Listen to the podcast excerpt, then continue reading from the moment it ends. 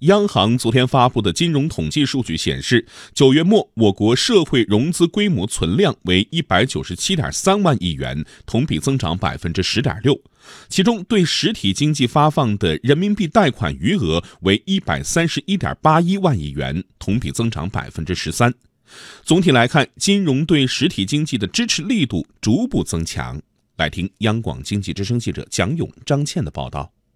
央行公布的数据显示，九月末广义货币 M2 余额一百八十点一七万亿元，同比增长百分之八点三，增速比上月末高零点一个百分点。狭义货币 M1 余额五十三点八六万亿元，同比增长百分之四，增速比上月末高零点一个百分点。交通银行首席经济学家连平认为，当前我国市场利率运行平稳，银行体系流动性保持合理充裕。从目前的市场的流动性的总体情况来看，应该说流动性还是合理充裕的。因为我们要看这个短期货币市场的利率水平一直是比较平稳的，而且是偏低的。像十年期的国债收益率是处在三点六左右，也是不高的。从这个来看的话，流动性总体合理充裕这个状况还是维持的比较好的。社会融资方面，九月末社会融资规模存量为一百九十七点三万亿元。同比增长百分之十点六，其中对实体经济发放的人民币贷款余额为一百三十一点八一万亿元。从结构上看，新增企业中长期贷款环比上升，票据融资环比下降。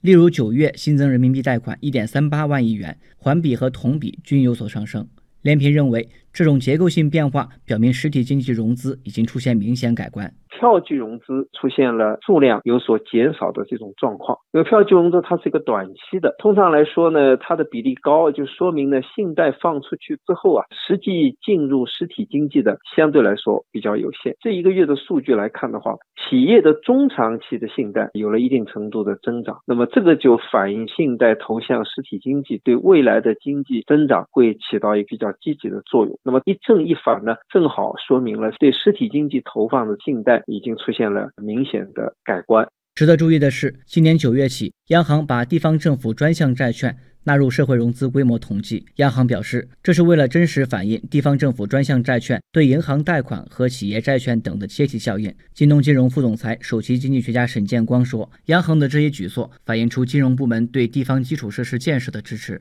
这次把它放进去的一个理由呢，其实可能就是为了突出金融啊对这个地方政府的支持，以及对基建的支持。因为很多专项债是做基础建设投资的，也是算实体经济。另外，居民户贷款依然保持稳健增长，九月新增居民户中长期贷款四千三百零九亿元，已经连续四月保持在四千亿元以上的规模。交通银行首席经济学家连平认为，这表明目前个人住房贷款需求依然较为强劲。这就说明房地产的成交依然还是比较活跃的，房地产这方面的按揭贷款的规模，长期来看，这也是属于是比较高的。在一二线城市，虽然有了很大的调控的力度，但是需求还是相对比较旺盛的。今年以来，多部门在普惠金融方面持续发力，金融支持小微取得显著成效。央行调查统计司副司长张文宏说，今年三季度普惠口径小微贷款呈现增量扩面、利率下降、结构优化等特点。九月末，全国普惠口径小微贷款余额为七点七三万亿元，同比增长百分之十八点一，增速比上年末高八点三个百分点。